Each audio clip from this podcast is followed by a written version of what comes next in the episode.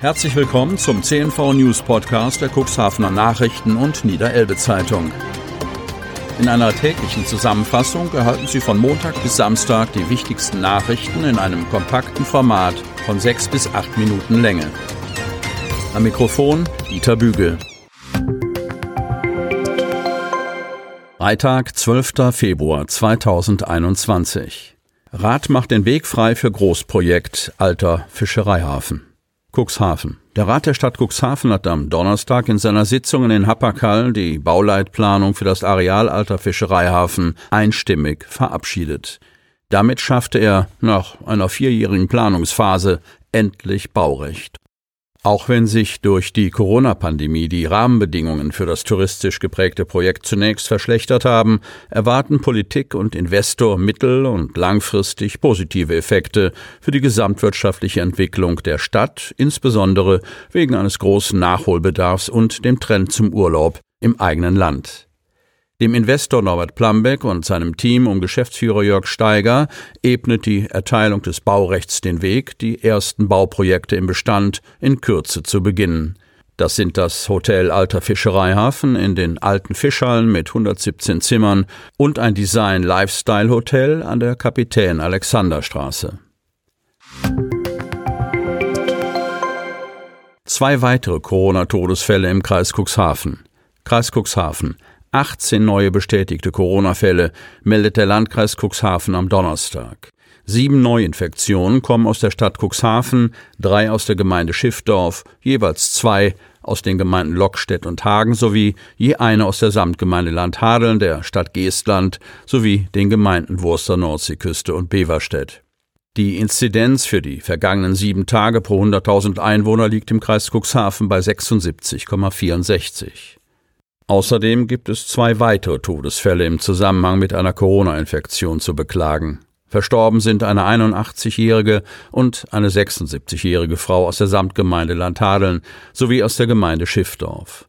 Damit sind seit Ausbruch der Pandemie 104 Menschen im Kreis Cuxhaven an oder mit dem Coronavirus verstorben.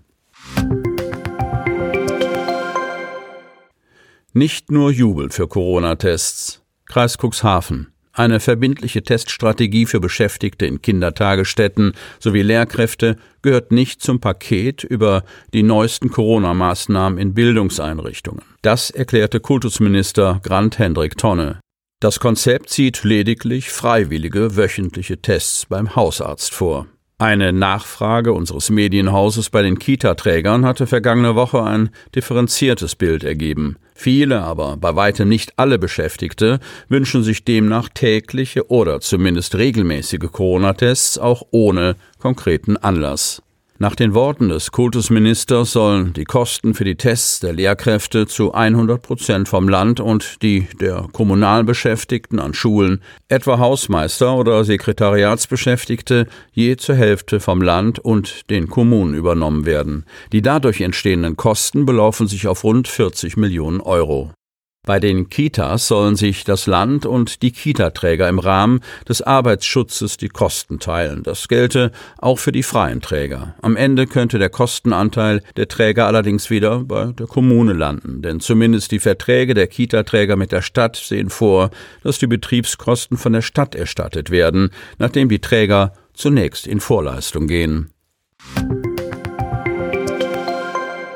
Friseure erleben Terminansturm. Kreis Cuxhaven. Waschen, schneiden und föhnen. Ab dem 1. März ist das endlich wieder möglich, denn Friseure dürfen ihre Salons wieder öffnen.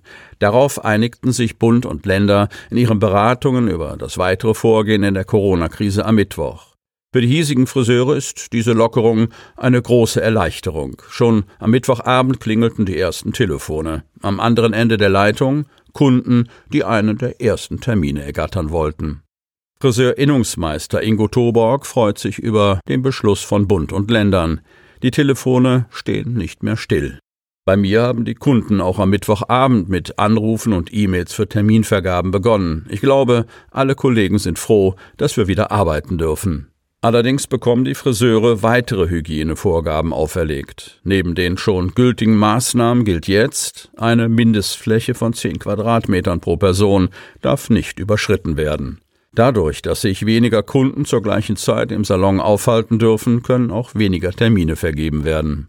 Betriebe anderer, sogenannter körpernahe Dienstleister bleiben hingegen weiterhin geschlossen. Davon betroffen sind beispielsweise Kosmetik- und Tattoo-Studios. Anke Pörksen, Pressesprecherin der Niedersächsischen Staatskanzlei, verteidigt auf Anfrage das Vorgehen. Für die Wiedereröffnung der Friseursalons gibt es gute Gründe. Es geht um hygienische Aspekte. So seien viele Ältere nicht mehr in der Lage, sich selbst die Haare zu schneiden und zu pflegen. Dann können die Haare verfilzen oder sie können von Haarläusen befallen werden. Da reden wir von Lebensqualität für ältere Menschen. Außerdem könne durch die Wiedereröffnung der Friseurbetriebe Schwarzarbeit in der Branche unterbunden werden. ZDF Traumschiff liegt in Bremerhaven. Bremerhaven.